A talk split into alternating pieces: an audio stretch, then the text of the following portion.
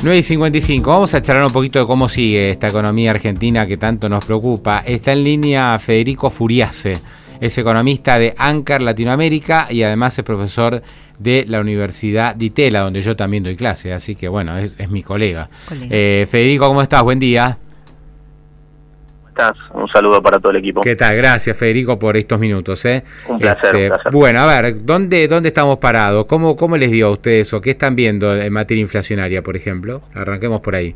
Bueno, ahí le das justamente en un punto, en, el punto más complicado que tiene como desafío la agenda del equipo económico, ¿no? Hay una aceleración inflacionaria que vimos en enero, febrero nos está dando en torno también al, al 6%, básicamente el aumento en carnes que empezó en enero se dio sobre todo en la última parte, con lo cual eso deja un arrastre estadístico importante que lo vamos a ver en febrero.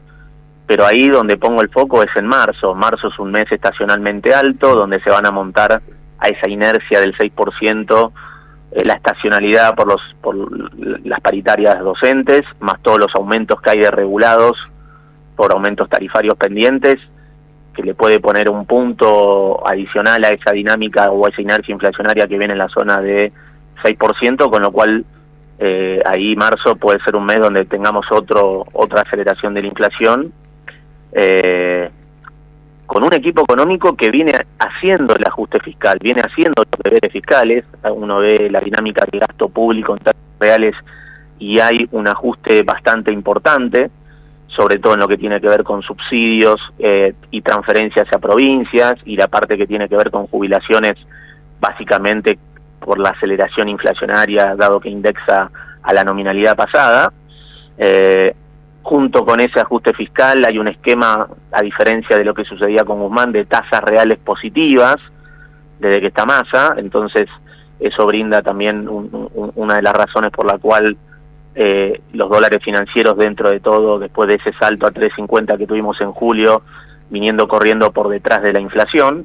Bueno, ayer el blue, viste que cayó a 3.71, ¿no? Ahí, evidentemente, el tema de tasas... movimientos, exactamente, pero también eh, la, la contracara de ese ajuste fiscal y de tasas reales positivas que comenzó Massa con una agenda política de una economía que en julio estaba al borde de una crisis terminal por lo cual entró Massa con músculo político para hacer el ajuste, también hay un efecto negativo en el nivel de actividad. La actividad cae 2,9% directo entre agosto y enero, el nivel de actividad. Em, entonces, ahí hay una combinación macroeconómica complicada en términos políticos, porque hay un ajuste fiscal, una caída en el nivel de actividad y la inflación del primer trimestre va a estar en un piso del 6% mensual. Entonces eso hay que ver cómo, cómo el equipo económico puede mantener el, los grados de libertad desde el lado político de la coalición interna para continuar con el ajuste fiscal en un año electoral, dado que en el primer trimestre no hay un rédito desde el lado de la baja de la inflación, ¿no? Ahora, yo me acuerdo, Cristina, este, digamos, en su cuando eh, Scioli era candidato en 2015 que decía, salgan a gastar, tenemos que salir a poner plata, igual que en el 2021, ¿no? Que le decía a Guzmán, y bueno, que después vino el plan platita, ella siempre dice, che, salgamos a poner un poco de plata en los bolsillos, porque si no la elección no la ganamos. Y ella misma en su libro tuvo que poner un punto de PBI entero para ver si Scioli mejoraba su performance electoral. Eh, o sea, mm, lo dijo con, con, toda transparencia eso, ¿no?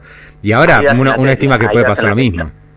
Ahí das en la tecla. Hoy, hoy, el, hoy la pregunta que se hace el mercado y el riesgo que evalúa el mercado es justamente, ¿tendrá masa el apoyo político para continuar con el ajuste en el año electoral cuando la actividad está cayendo y no están los réditos del lado de la inflación por ahora, con un primer trimestre que va a estar complicado en materia inflacionaria?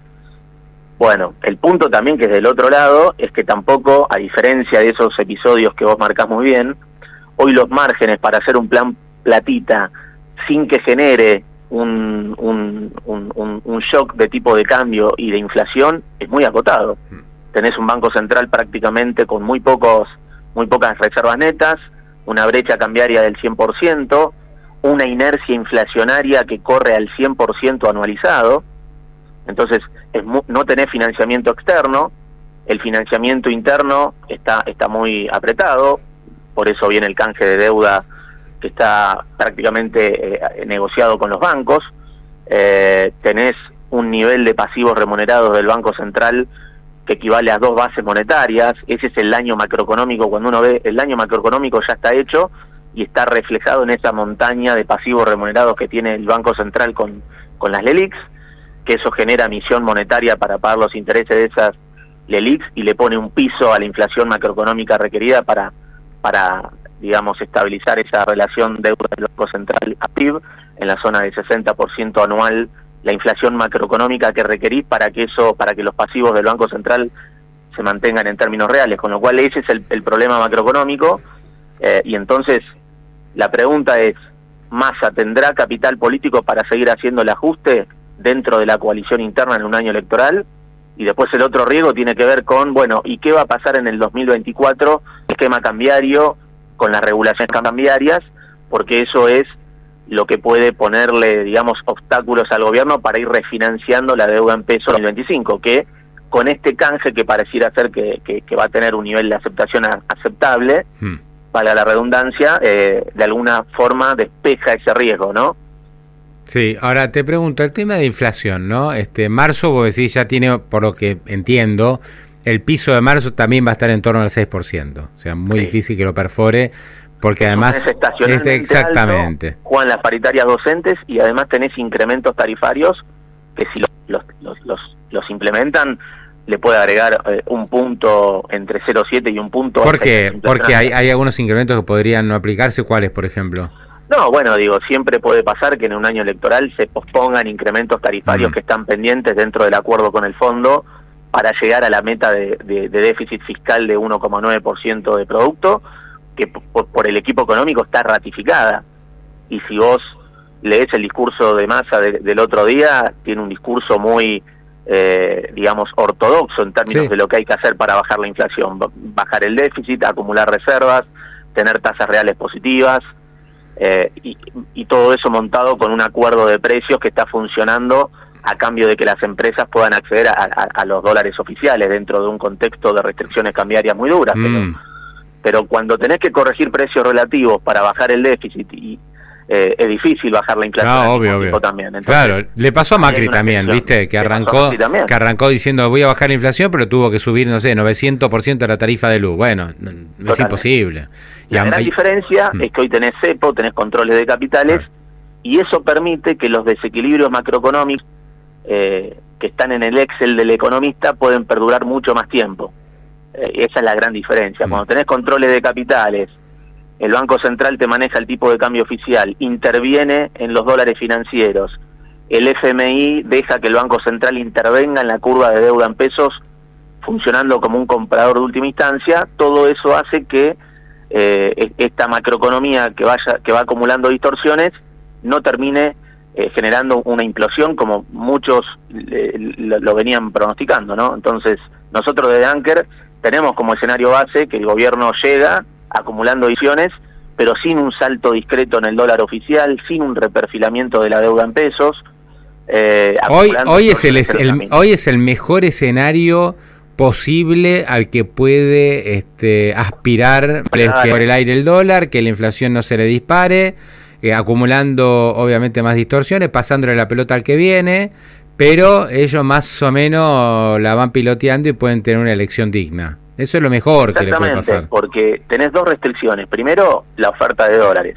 No tenés financiamiento externo, tenés una sequía que va a tener un impacto entre 10 mil y 15 mil millones de dólares, amortiguado por un mejor eh, de balance energético, eh, pero claramente eso hace que tengas que restringir importaciones y va a pegar en el nivel de actividad y por otro lado tenés que la aceleración inflacionaria y la caída del salario real la demanda, con lo cual es un año, digamos, de, de, de, estanflación, ¿no? De, estancamiento o, caída en el nivel de actividad de 1 o 2%, con una inflación que en el mejor de los escenarios puedes tener un piso de 85-90%. Mm.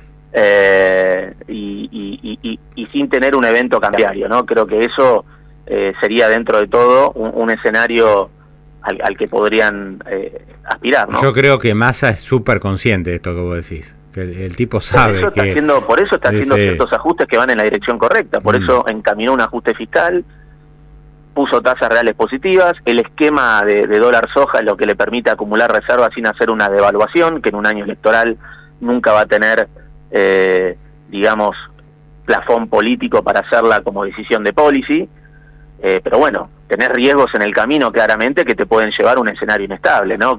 Un riesgo es este que vos marcabas, ¿qué pasa si la coalición de gobierno le saca el colchón político que tiene masa para seguir haciendo el ajuste?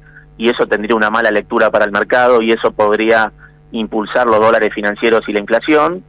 Y el otro riesgo es lo que llamamos un riesgo de transición, esa incertidumbre sobre cuál va a ser el programa económico en el 24, qué va a con los controles de capitales, con el régimen cambiario, porque eso afecta la capacidad del gobierno actual de ir roleando los vencimientos de deuda en pesos de corto plazo, mm. que para nosotros, con CEPO y con la intervención del Banco Central, lo venimos diciendo de hace dos años, es manejable, pero obviamente eh, también implica un desafío, ¿no? Estamos hablando con Federico Furiase de la consultora Anker Latinoamérica.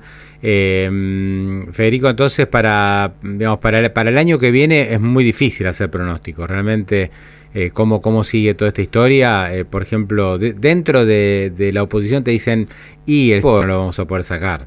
Primero tenemos que hacer un montón de cosas distinto a lo que le pasó a Mac, que lo primero que hizo fue como gran señal eliminar el cepo. Mira, te diría que en, mi opinión hay, que ver el punto de partida, ¿no? Cómo se llega a, fin de 2023, que no está claro. Eh, pero vas a llegar con déficit fiscal, distorsión de precios relativos y un banco central con muy pocas reservas y muchos pesos en, sus pasivos, ¿no? sobre todo en, los pasivos remunerados. Entonces, en mi opinión, yo te diría que hay, hay que hacer un programa económico opuesto al del 2016. 2016 se hizo gradualismo fiscal porque tenías el financiamiento externo.